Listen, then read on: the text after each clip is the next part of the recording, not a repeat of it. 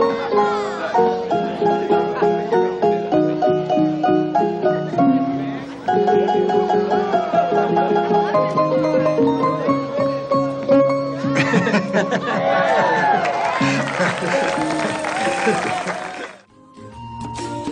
tenho só quatro anos, todo dia crescendo, xeretando sol. Fala galerinha, beleza? Aqui quem fala é o Fernando e sejam bem-vindos a mais um episódio aqui do podcast Falando Lorota. Tô aqui mais uma vez ao lado do queridíssimo Hugo Fala pessoal, beleza? Estamos aqui sempre. e estamos aqui mantendo aí na quarentena a sanidade mental ao máximo que podemos, né? Ainda nesse início de podcast aí falando, antecedendo isso, porque a gente tá datando o programa, obviamente, né? Falando nisso também. Não, mas a quarentena vai, vai ser algo comum a todos, então, independente de estar datando ou não, é uma pauta fria também, então foda-se. É uma pauta fria, exato. E, sem mais delongas, já aproveitando que já falou que é uma pauta fria, e é cresci. Cresci agora, né? Nós crescemos, Isso aí é uma sugestão minha antiga de pauta. Antiguíssima. tirar da gaveta agora que decidimos voltar a gravar com certa frequência. E é um momento que também falta um pouco de criatividade para gravar, né? Mas acho que é, é, é pertinente ao fato da Sim. nossa, nossa juventude. E o que a gente. Quando eu sugeri essa pauta, o que a gente pensou e discutiu para como é que a gente ia abordar esse tema, era basicamente isso. A gente. A gente, a gente, se- a gente é amigo há 10 anos. Eu conheço o Fernando desde a época do ensino fundamental, lá com meus 12 anos de idade. Pois e a é. gente, a gente pegou essa, essa frase crucial do desenvolvimento do jovem, assim, do adolescente, que é a infância, né? A adolescência e a juventude. A gente vai falar aqui sobre esse, esse exato processo de sair da infância para o iníciozinho, a berolinha da vida adulta. E como é que muda essa, essa questão sobre como você vê o mundo, como o mundo te vê, quais são suas responsabilidades. Com certeza, exatamente isso. É, vale a pena ser abordado isso, né? A questão de tudo mais, né? Que a gente vai chegar em cada ponto aqui, né? Que talvez muita gente vai se identificar com certeza. Mas enfim, começando aqui, uma coisa que eu trago aqui logo de primeira, que não só na questão da responsabilidade, porque responsabilidade a gente acaba tendo sempre, né? Desde criança, mas a gente vai, claro, amadurecendo e vendo que é uma coisa mais importante na vida adulta. Mas eu acho que vale a pena ressaltar uma parada que na questão de quando você começa a ter deveres do que fazer, em- melhor dizendo, no exemplo assim, de, por exemplo, de conta. Conta no banco. Você abre uma conta no banco. Você começa a comprar coisas e você tem a responsabilidade de pagar aquilo, senão você acaba se endividando e gerando uma bola de neve eh, na sua questão financeira, econômica e tudo mais, né? Vale, vale ressaltar que essa perspectiva é muito mais pessoal de, de nós dois, porque existem realidades de vida que são diferentes e tal. Mas eu acho Claro. que, que a gente pode falar, obviamente, dentro da nossa realidade aqui e a experiência pessoal de cada um vai variar. Mas nessa perspectiva é bem, é bem isso mesmo. Eu criei minha conta do banco, por exemplo, quando entrei na faculdade, no primeiro semestre e tal. E aí eu falei, poxa, eu preciso criar uma conta aqui universitária, que era o objetivo, que e conta básica que eu não queria pagar nenhuma taxa, até porque não tinha, não tinha dinheiro na época para pagar nenhum tipo de taxa. E a minha perspectiva era ganhar alguma bolsa do, da faculdade, entendeu? E aí no, no, no iniciozinho, deu o meu primeiro choque, que foi. Eu, disse- eu percebi que ninguém no banco é seu amigo. Ninguém tá lá pra te ajudar. Banco é só, só desgraça. E propaganda de banco é tudo falso.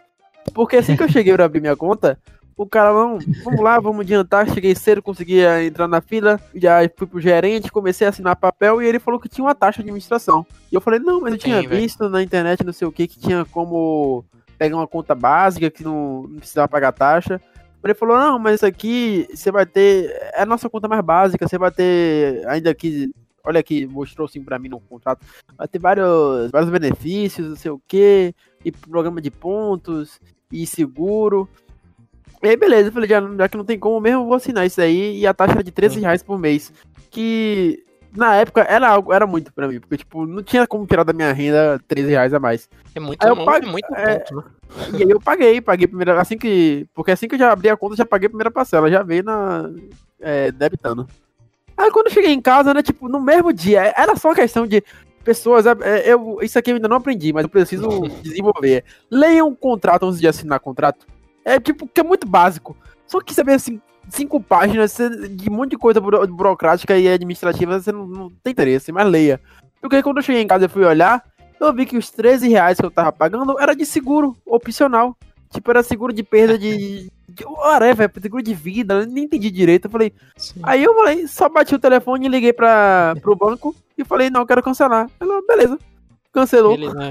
É só isso. Enfim, quando você E não faz pega. muito sentido também você ter esse pagamento todo de 13 reais. Tipo, 13 reais é, tipo, dependendo da realidade de cada pessoa, pode ser pouco ou muito, né? Mas no caso de universitário, quando você cria uma conta universitária, geralmente o, uni- o universitário não tem uma renda fixa, geralmente, né? É muito raro isso acontecer. Por isso que tem que ter a menor taxa possível ou não ter taxa nenhuma, que seria o certo. primeira, a questão que eu já vim trazer pra você é que quando você não tem seu pai e sua mãe pra intermediar, ou então algum responsável pra você pra intermediar o mundo e você, você percebe que o mundo é um lugar frio, hostil, que vai dar um, um pau na sua cara e não vai se importar com você chorando e sangrando no chão. Porque a vida é dura, a vida é triste. Você sabe o que, que a vida faz com gente ingênua? Ela destroça a cara de quem é ingênuo. E você percebe que você começa a dar mais valor à importância dos seus, seus pais ou responsáveis. Porque Sim. se você fica doente, você tem que tomar conta de você mesmo. Exatamente. Se você dorme na sala, você vai acordar na sala. é, exato. E não vai acordar coberto, não, viu? A menos que você more com alguém, mas se, se você morar sozinho, não. Ou às vezes não, né? Nem sempre né? acontece. Vai que seu pai não liga pra você. mas. É, mas é isso, tem que medir as responsabilidades, as responsabilidades, né? Arrumar suas coisas, seu quarto não vai se arrumar sozinho, essas Não, coisas que o isso Guter falou, isso é, o essa básico, uma né? questão que é básica. Eu acho que até na, na infância são coisas que devem ser alimentadas. Aprender a preparar sua própria comida, se virar, né? É bom você aprender sim. desde cedo. Mas eu, eu, eu falo mais, tipo, é, um momento de transição que eu levo em consideração é muito essa questão da faculdade. Não sei Sim. como é pra todas as pessoas, mas eu acho que é, pra maioria, assim, sair do ensino médio, ir pra um- uma faculdade de ensino superior e tal, e lidar com pessoas, pessoas muito distintas. Porque no, no ensino médio, ensino fundamental, existe ainda muito, é muito, todo mundo muito jovem, todo mundo muito parecido. Claro que tem algumas exceções e tal, mas você tá dentro de, um, de uma bolha, de, de, alguma, de uma certa forma. E não Exato. É na, na faculdade, na universidade, que você tem contato com coisas que você tipo, nunca tinha visto antes, pessoas com, de culturas totalmente diferentes. E isso acaba alavancando ainda mais esse momento de crescimento. Conforme Sim. que já é, já se alia a falta da sua idade, que normalmente você tá entrando na faculdade ali na faixa dos 17, 18 anos, que já é o período da maioridade e tal. Enfim, tudo isso se soma que já e tipo é um boom logo de cara. Meu primeiro meu primeiro semestre estava deslumbrado e tipo eu queria mudar a pessoa que eu era do ensino de ensino médio. Eu, eu queria usar como uma oportunidade para ser uma pessoa diferente, eu ser aquela pessoa que eu queria ser. Mas isso é normal, né? É, a faculdade. contas, É, é normal, porque fica aquele deslumbre, né? Você se reinventa, é, você quer um momento para se reinventar o que você achou ruim que foi no ensino médio, na escola, você quer se reinventar, é uma pessoa totalmente diferente, podemos dizer assim. No das contas, eu continuei sendo a mesma pessoa. Eu mudei o que era natural de se mudar e não por causa da faculdade nada. Tipo, por amadurecimento, ver coisas erradas que eu fazia antes e tal, e aprendizado mesmo errando e tal. E a faculdade, a única coisa que eu hoje em dia eu vejo, e como a maioria dos calouros, já me tornei um veterano e vejo a- o brilhinho no, nos olhos dos calouros que vão entrando e passam por Sim. trotes, outros eventos de socialização, é que aí, é, tipo, todo mundo vê a faculdade realmente como uma forma, tipo, uma nova experiência, um novo, um novo caminho a se trilhar na vida, é, pessoas mais velhas e, e mais teoricamente mais inteligentes e cultas, que são os veteranos, para os calouros se inspirarem e tentarem coisas novas. E aí já vi de tudo, né? Tipo, por exemplo, em festa de calouro, que é calouros de 18 anos, primeira vez bebendo em festa e vomitar e você tem que ser carregado pra casa. Porque o pessoal se porque nada- empolga, sabe? É, E beija várias bocas e, e sai, se, se aventura. É a expansão do que você pode, pode ou não fazer no colégio, muita gente faz essas coisas também, que é claro que a gente tem que experimentar abordar, algumas, que é algumas errado bebidas e evitar. drogas, né? Exato, Todo mundo, né? é aquele momento que as pessoas tentam querer coisas novas. A faculdade toda Sim, é sobre isso, é verdade. sobre ter, sobre ter experiências. Faça seu pedido. Fazer meu pedido. Eu quero ser grande. A, a gente não citou, né? Mas é, tenho 21 anos. Sim, é, todos nós dois temos. né, A gente, inclusive, três dias de diferença entre nós. nós. É. E a gente tá falando aqui, parece que a gente é- o cara já é super mais velho, já no, dos 30 anos, não sei o quê. Eu- e olha que eu acabei de, de, de agredir um monte de gente de 30 anos chamando ele de mais velhos. Mas mais velhos em relação a gente. Sim, 30 anos não é claro. velho não, relaxa. E parece que a gente tá falando de um local de amadurecimento e tal. A gente tá, obviamente, a gente tá numa idade ainda de fazer merda. A maioria dos jovens estão aí com os 21 anos fazendo merda. Só que, vou falar no meu caso específico, eu acho que eu vivi a fase de, de rebeldia, de aventura, de testar coisas novas muito mais cedo. Eu comecei, tipo, a beber, não recomendo a coisa certa, mas eu comecei a beber com 16 anos, por exemplo. E fiz muitas merdas, fui para muitas festinhas, beijei muitas bocas, experimentei muitas coisas. Só que, tipo, no meu caso, na minha experiência pessoal, eu, eu saturei muito. Tipo, eu acho que eu fiz um party hard muito cedo. E aí já, já cheguei nos 20 anos, eu falei, poxa, eu preciso focar no, no que realmente importa. Que é encontrar um amorzinho pra ficar de amiguinho, que é minha namorada hoje, que eu estou há um ano me relacionando com ela, perfeita, tia Mulana. E, mais importante, sei lá, na verdade nem, nem foi a perspectiva de querer mudar ou amadurecer de fato. Tipo assim, eu não vejo quem, quem tá curtindo, quem tá se divertindo, fazendo o que quer, experimentando coisas, coisas novas, como pessoas é, rebeldes ou então menos, menos maduras. Só vejo que tá num tipo de, de estilo de vida diferente. E é válido tanto Exato. quanto o meu. Só que eu, pe- pessoalmente, eu fre, refreio um pouco. E muitos dos meus amigos acabam apontando o fato de eu estar num relacionamento estável, legal e tal. E quando você tá em casal, realmente você muda os rolês. Se torna uma coisa mais rolê de casal, uma coisa mais, mais low profile, mais calma, um local que dê pra conversar e tal. E claro que tem casais e casais, mas enfim, o que eu quero dizer é que agora com meus 21 anos, eu já não me, me vejo muito jovem, consequente e maturo que eu era aos 18 e, e tentava coisas novas sem se importar com as consequências. Sim, Eu e que sempre essa viver é moderado, né? E eu, é, eu acho que essa é a perspectiva principal do crescimento. Talvez tenha sido muito cedo, talvez eu deveria aproveitar muito mais, mas esse é o primeiro choque que você toma quando você cresce, que às vezes tipo, você precisa ser um adulto muito cedo, dependendo da realidade da pessoa. Ah, E exato. A gente trabalhar isso, né? e, e gerar, gerar renda pra dentro, da- dentro de casa, ajudar os pais, pagar Exato, contas isso. e esse tipo de coisa. Cada um tem sua realidade, né? E a gente tá falando, tipo, a nossa aqui, né? Mas basicamente é isso que eu falou, tipo, cada um tem seu tempo. Tem muita gente que fica se martirizando também por ter feito tarde ou cedo demais, né? Mais tarde, né? E talvez ter se arrependido do que tinha vivido e acaba vivendo o que não viveu antes, no agora, ou tarde demais, né? E isso não, não, não, não é um, uma questão de, de você é, é, é, amadurecimento e tudo mais, né? Tipo, existe casos e casos, como o falou, que pode acontecer tarde ou cedo, né? E o recomendado, dependendo dos casos, é que aconteça mais tarde do que cedo, porque você pode acabar adiantando um, um aspecto de vida em que você é, poderia estar vivendo e acabou fazendo é, cedo demais. Claro que existe problemas que, como o Hugo falou também, que é meio que obrigatório, você precisa ajudar sua família, casos e casos, né? Mas acaba que muita gente antecipa de propósito, sendo que tem esse poder de escolha, podemos dizer. E acaba o quê? Começa a beber bem mais cedo. Tipo, o Hugo falou que com 16, mas tem gente que começa mais cedo que isso. 14 anos. Entendeu? E tem essa opção de não querer. É simplesmente querer novas experiências cedo demais e acabar vivendo naquele núcleo, naquele meio. E meio que te obriga barra você é, se acha excluído se não fizer. Tem toda essa questão também, né? De você Falando- meio que curtir isso, junto, senão... é, eu hoje em dia tenho uma perspectiva diferente. Eu, eu não acho que eu, alguém tão jovem como eu, na época de 16 anos, deveria ter começado a vida alcoólica. É, eu teria esperado os 18, porque é, a gente vê álcool hoje em dia de uma maneira muito, muito simplória, muito superficial, e banalizou o uso do álcool, sabe? Exato. É, e tá, se divertir e festa se tornou sinônimo de estar bêbado, sabe? Ah, sim. E É isso que. e isso é muito perigoso, muito perigoso porque eu falo de novo na perspectiva pessoal, mas ela é, ela é comum, é, mesmo sendo se relata uma história minha, mas ela é comum a muitos jovens, a muitas pessoas, independente da faixa etária, inclusive. É que, como eu, é, eu tenho um histórico de, de alcoolismo na família, e alcoolismo é, ela, ele é algo hereditário. Se, principalmente se você começar a beber antes, do- antes dos 18 anos, existe uma, uma maior propensão a se tornar alcoólatra, caso você tenha casos de, alcool, de alcoolismo na família. E isso, por um, por um tempo, foi um, foi um grande medo pra mim, porque eu percebi, numa fase, principalmente numa fase que- eu tava psicologicamente afetado, emocionalmente muito abalado, foi um, depois de um término muito difícil que eu tive, que eu usei, entre outros, vários outros artifícios, o álcool pra extravasar meus sentimentos, ou então esquecer um pouco as coisas e acabei abusando.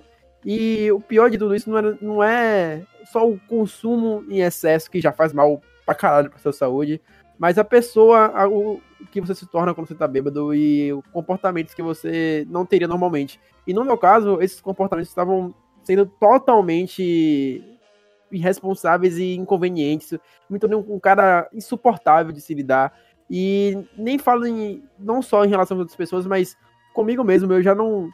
Eu não gostava de quem eu era na fase estando sóbrio, porque já era. era tava, não tava bem, pessoalmente falando, psicologicamente falando, então já não me sentia bem. E não me sentia bem também bêbado, só que eu acabava abusando da, da bebida. E essa é a questão. Tipo, claro que eu não vou, eu não vou dizer que todo jovem acaba tá abusando do álcool, tá criando uma relação tóxica com o álcool. Mas, tipo, pelo menos espera um pouco para você tomar essa decisão consciente e não começar a beber por causa de outra pessoa, tá, porque outra pessoa tá bebendo, ou porque outra pessoa mandou você beber, ou que um amigo seu te incentivou. Essa é uma decisão que você tem, você tem que tomar sozinho, e principalmente Uhum. Com a maior, com a maioridade, com a maioridade emocional e de amadurecimento mesmo, porque é, álcool é bacana, álcool é divertido, hoje ainda, ainda bebo, mas mudei muito a relação como, que eu tenho com álcool, bebo de forma diferente que eu bebia, bebo de uma forma mais responsável, que na idade que eu deveria ter, tava começando a beber de fato, ou então simplesmente não bebo, porque tem como, acredite jovem, dá pra se divertir sem precisar beber. Pô, Eu tô aqui pra prova, né? Eu Sim, sou um cara que, tipo, já, já bebi, mas não atualmente pra, pra experimentar. Tem gente que nem isso fez já. Mas não bebo nada. E me divirto horrores, né? Eu, eu acabo falando que eu fico bêbado de parcela, né? Bêbado de. Quando as pessoas, tipo, em volta estão bêbadas, amigos próximos. Osmose, fica bêbado por osmose. Por osmose, exato. Que me divirto, dou risada, acabo cuidando um pouco, né? Porque é o que acaba acontecendo com pessoas sóbrias em festas. Mas é, você acaba se divertindo sim, com certeza. É, e não tem esse negócio de precisar beber, precisa não sei o que, fazer o que, pra quê, senão não tem diversão, que não sei o que, você vai ficar de fora. Não é que tem aquela coisa do, da influência de você, né? A gente tem que agradecer também por não ter, né? Nessa questão mas no- na questão geral e na questão atual, a gente não teve, né, no ciclo de amizades, nunca foi assim, desse termo, né, de forçar alguma coisa pro um pro outro. Faça seu pedido. Fazer meu pedido. Eu quero ser grande. Aproveitando agora, pra, já, a gente já fez já o, o papo TED Talk, aquele papo ins- institucional para os jovens adolescentes que estão começando aí a vida de, de faculdade de bebedeira. Vamos falar agora outro ponto, que é, citando um pensador contemporâneo, é, de riquíssima inteligência, é a vida passa muito depressa, e se não pararmos para curti-la de vez em quando, ela passa e a gente nem vê.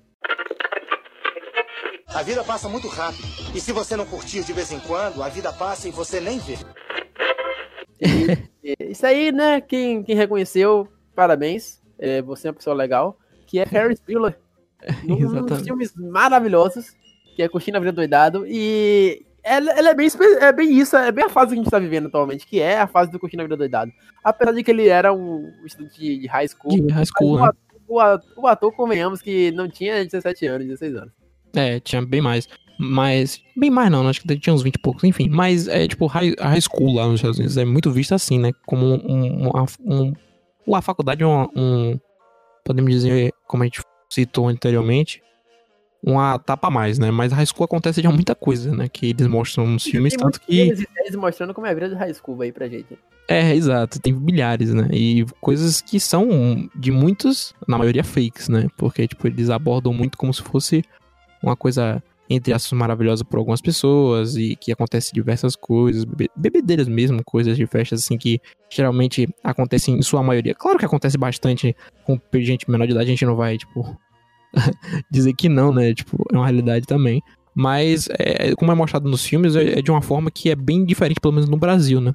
Vale a pena ressaltar umas coisas muito loucas. Tipo essa de Ferris Bueller, tipo, negócios de, de usar roupas normais já, né? A gente pode citar aqui, né? É, aquele negócio dos armários é, um- é um- uma parada assim que ficou muito glamorizada pelos americanos, né? E que me irrita um pouco. Você manter o seu arquétipo é, de, de personalidade entre o B10, o nerd, o cara que joga no time, a Patricinha, a, a menina que não é vista como bonita e por aí eu, vai. né? Eu adorei, amei que você começou a falar sobre isso, porque tem um gancho perfeito pra falar sobre o melhor filme de high school. Que é, esse nem é a pauta, mas acaba que. Acaba tem, a gente tem que falar sobre. Quando a gente fala sobre juventude, sobre imagens e e principalmente sobre esses arquétipos que você citou, temos Clube dos Cinco, né?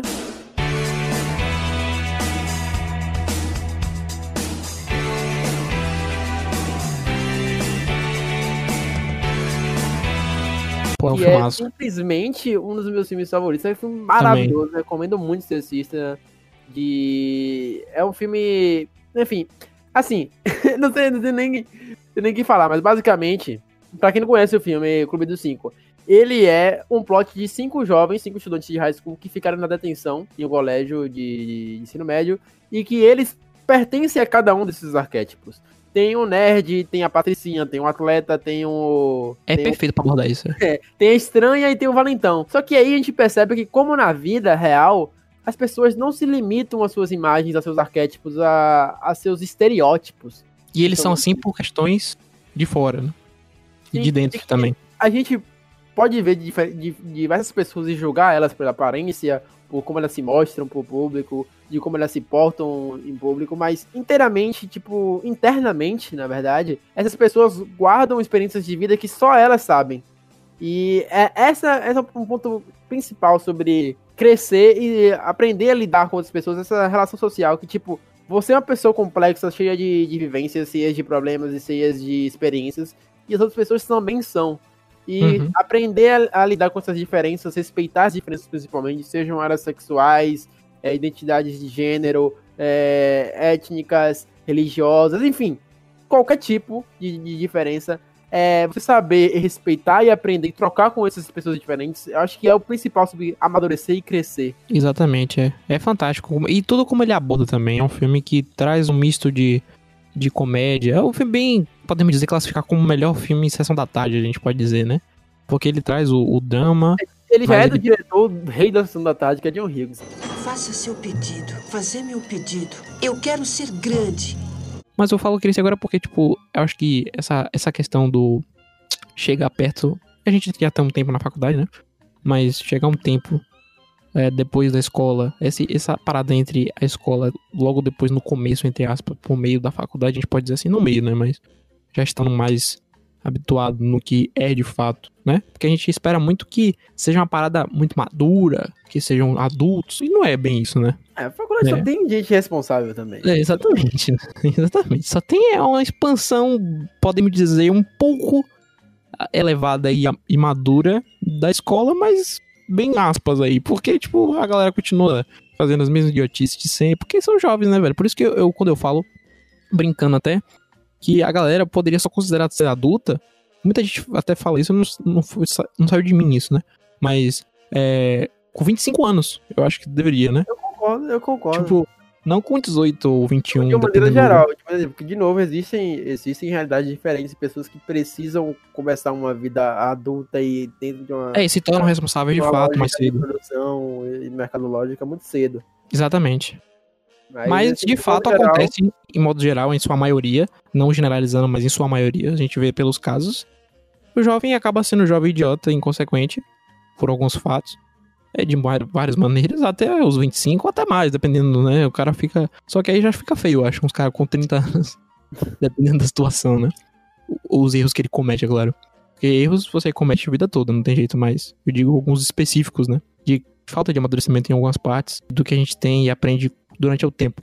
Mas é basicamente isso, né? A gente tem essa expansão, que é a faculdade e tudo mais. E a gente meio que cresce e vê algumas responsabilidades. Eu acho que fica meio generalizado para todo mundo. Não generalizado, porque eu não gosto nunca de usar essa, essa palavra e esse termo, né? Mas é, eu acho que fica muito mais expansivo para todo mundo essa questão também de ir até a faculdade e ir até vários lugares mais sozinho, né? Tipo, no ensino médio também, né? Tipo, é, até mais cedo, podemos dizer, a gente acaba indo, dependendo do, do lugar, 13 anos, você se vira e vai sozinho, né?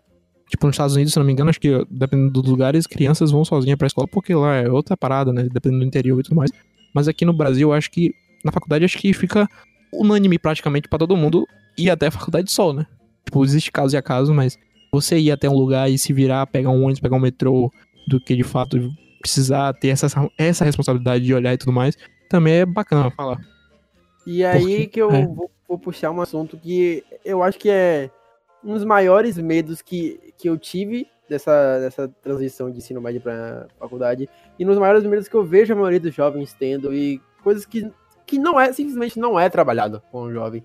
Que é o preparo para escolher o seu futuro, porque existe uma pressão absurda sobre o jovem nessa, nessa faixa etária, que eu acho que não deveria existir, porque ninguém com 17, 18 anos tem capacidade psicológica e emocional para fazer uma decisão de que vai definir todo o futuro e a carreira profissional dessa pessoa, que é Ah, ter um- uma graduação. sim, Porque velho, isso é tem absurdo. pessoas que têm mais facilidade porque vem de uma realidade que já vem desenvolvendo alguma aptidão artística ou física ou, ou intelectual desde muito cedo e acaba já, já direcionando para alguma área de conhecimento na, na, na graduação. Ou então nem faz graduação porque faculdade não é sinônimo de, de sucesso nem de vida adulta, nem de empregabilidade. Mas essas pessoas já têm algo definido. Mas a maioria das pessoas não tem e não sabe o que, o que fazer na vida, porque no ensino médio você acaba se estudando para ser um, uma, uma pessoa mais generalista, sobre o conhecimento mais vasto e mais enraigado em várias, várias áreas, e numa, nunca uma especialidade específica. Então, quando chega a 17 anos e vai prestar o Enem, por exemplo, você vai lá agora, pô, tirei a nota do Enem, vou botar agora no SISU. O que é que eu vou escolher? O que é que eu vou fazer, né, velho? Sério, tipo, Eu- obviamente, algumas pessoas vão ter alguns interesses e tal, mas eu falo sobre a galera que, tipo, não sabe exatamente, não tem certeza da sua decisão. E isso foi uma parada que eu passei muito.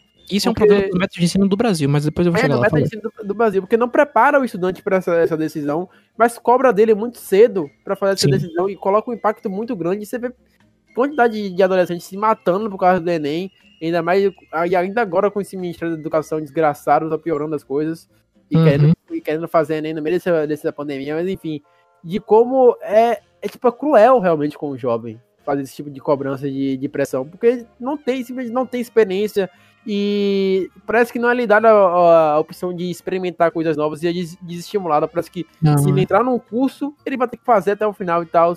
E Isso. também não é, não é isso. Você pode sair no meio, você pode mudar totalmente e descobrir que você era de uma outra área de conhecimento lá dentro da universidade. não tem problema nenhum nisso. E não tem problema. E eu tinha muito esse medo, porque eu fa- fazia uma escola técnica, é, o Instituto Federal, o IF, e ele teve um período de, de- Ele tem um período de ensino médio com ensino técnico que dura quatro anos, e eu saí um pouco mais velho do que eu esperava, que, ou que meus amigos saíram de ensino médio. É, a maioria dos meus amigos foi, foi pro, pra faculdade lá, pela parte de 17, 18 anos, e eu já tinha quase 20 quando fui, Uhum. quando fui fazer a faculdade. Eu tava lá com 19 anos e meio, mais ou menos. E primeiro que eu já me achava muito velho pra começar, eu achei que por algum motivo eu tava atrás das pessoas numa corrida de terminar cedo a faculdade, começar a trabalhar cedo pra se tornar bem sucedido cedo. E essa, de novo, é uma lógica totalmente capitalista e mercadológica de Sim. opressão. Fora que E- você também acaba escolhendo o curso mais por questão de Por renda questão de- financeira e porque vai é, te trazer mais lucro do que você gosta em si, é. E aí que eu tive isso, porque nessa escola Instituto Federal que eu tava, ele é meio preparatório para área de engenharias, de exatas e tal. E eu sempre me achei uma pessoa de exatas, porque eu sempre tive af- afinidade, facilidade na época do ensino fundamental e até médio, assim, mais ou menos, com matemática, e ciências naturais e tal. E eu tava pronto para fazer engenharia. Inclusive, eu fiz uma, uma semana e meia de engenharia da computação.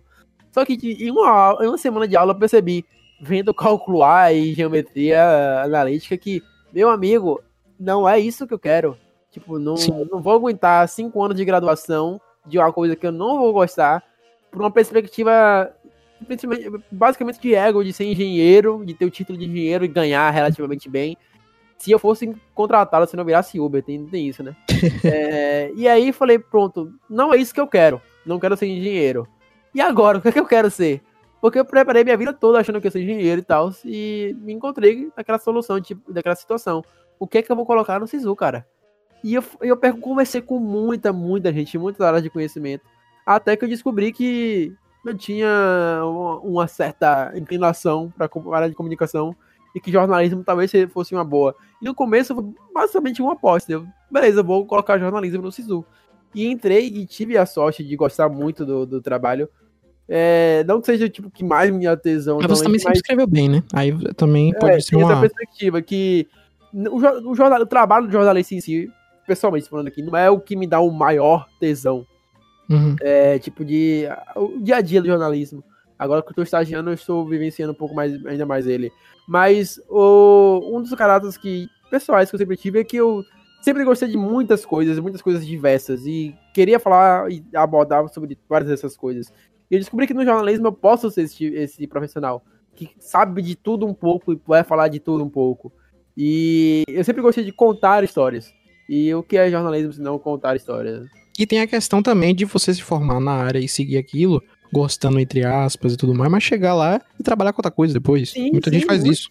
Tanta gente que Né? é formada em alguma coisa e trabalha em outra. E, tipo, é normal. Não, não dá pra ser tudo escritinho, tudo planejado. Tem pessoas que planejam, e ok. Claro. Não, não, não E tão ótimo, né? é, mais raras e tal. Mas o fato de você não ter um planejamento certo não te torna uma pessoa irresponsável, maluco, Não. ou que vai falhar em nada da, da vida. Tipo, eu faço atualmente faculdade de, de, de design e por enquanto tô achando legal algumas coisas, outras coisas não, porque tipo, em alguns termos eu não aprendo muita coisa nova do que eu achava que seria, mas ainda tô nela, né? Porque tipo, em termos de projeto e tudo mais, é uma coisa que é, faz com que eu goste, é uma das coisas que eu gosto de fazer. É, mas tem outras coisas de projeto que eu gosto, na questão de vídeo também, que não cabe muito em design. Tipo, você faz coisas em semestre de animação, mas não é o foco muito em si, né? E eu gosto também bastante dessa área. Mas é isso, você vai acabar se descobrindo, você pode, depois de formado, trabalhar, sei lá, com qualquer coisa. Não se prender também nisso, mas é muito bacana você saber que tem gente aí que não é formada e que foi bem sucedido porque procurou cursos, profissionalizar, fazer, né? De fato, o que gosta e produzir mesmo, né? Sai do papel. Sempre produza, né? Tire do papel as coisas, né? Porque nunca sabe, você pode aproveitar momentos muito bons.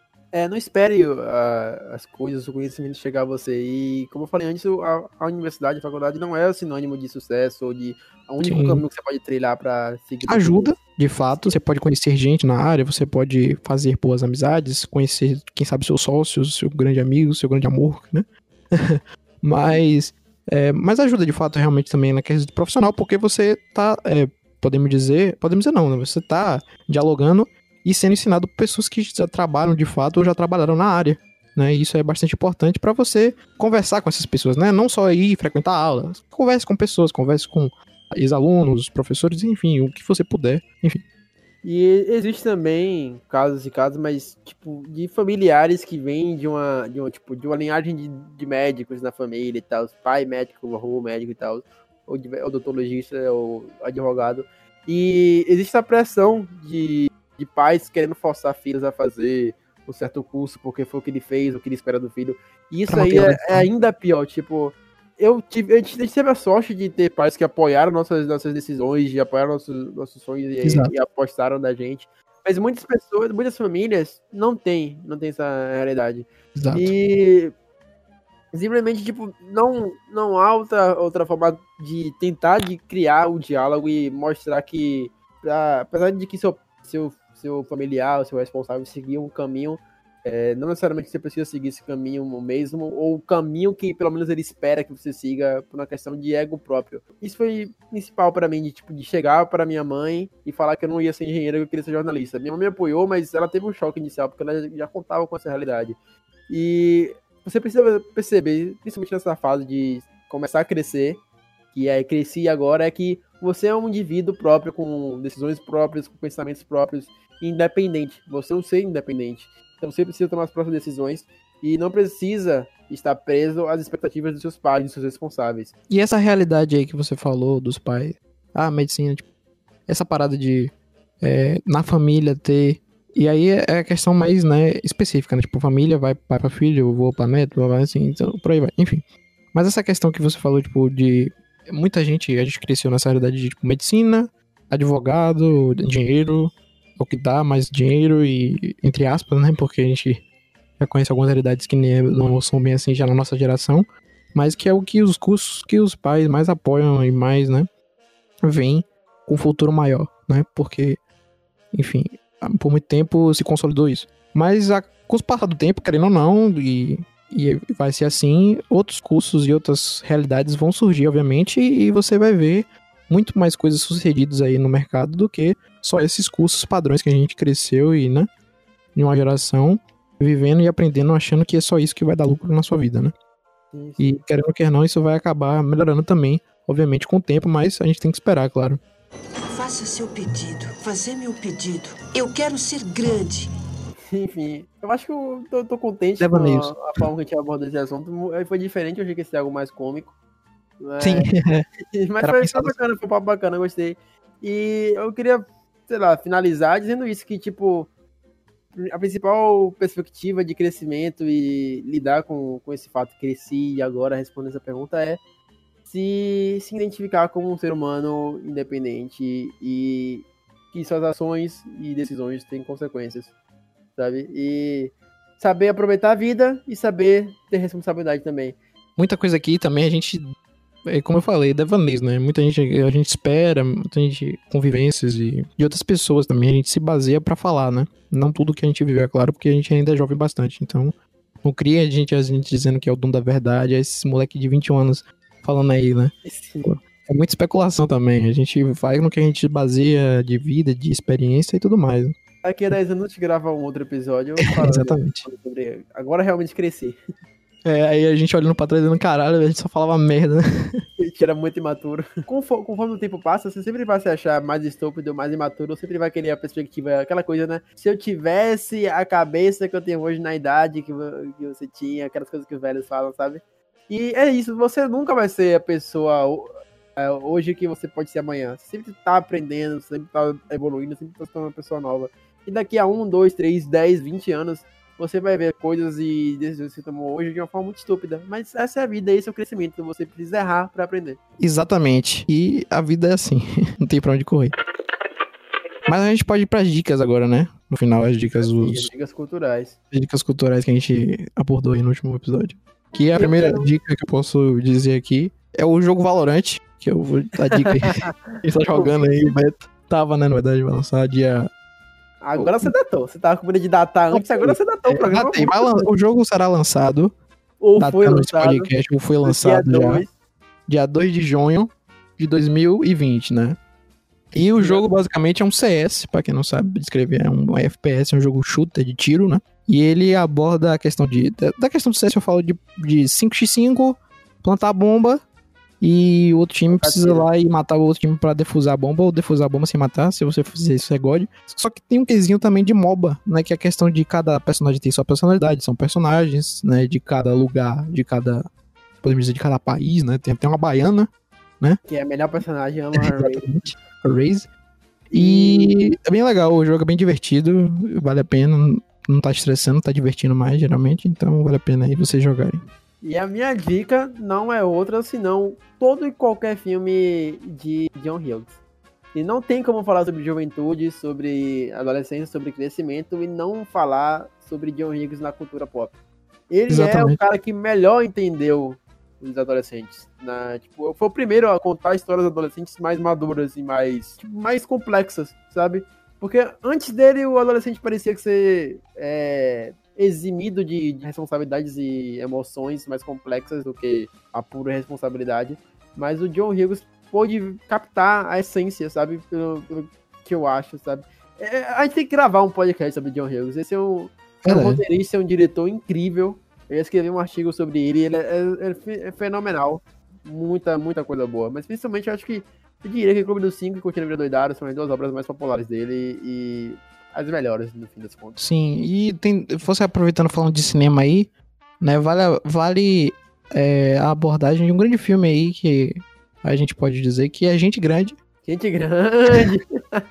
que fala do, do questão, né, de crescimento e amizades, de Cara, infância. porra, é o melhor filme sobre pra gente ter falado tudo sobre, tudo sobre isso no podcast. Exatamente, você constituir a amizade e levar até é, o, o final das vidas e tudo mais, né? Até você tá crescido com família e filhos e tudo mais. Aborda, são dois maravilhosos e grandiosos filmes. E Meu tem o Deus, filme do Tom Hanks também. Que ele é criança, ele quer ser adulto. Ah, sim. Qual é daquele filme? Esqueci agora. Acho que quero ser grande. Quero ser grande, isso. Quero ser grande, que é um filme bacana, tem a cena É clássica muito bom, é muito bom. brincando lá na loja de brinquedos fantástico. Enfim, e é muito bom também, que aborda bastante aí e faz com que você pode entrar nesse tema aí que a gente. Que é um, acho que é um dos filmes de inspiração também pra gente criar esse tema, não só de Ramos, né? Mas é isso. Forte abraço aí. Considerações finais aí. Ah, então é isso. Forte abraço. Falou. Valeu.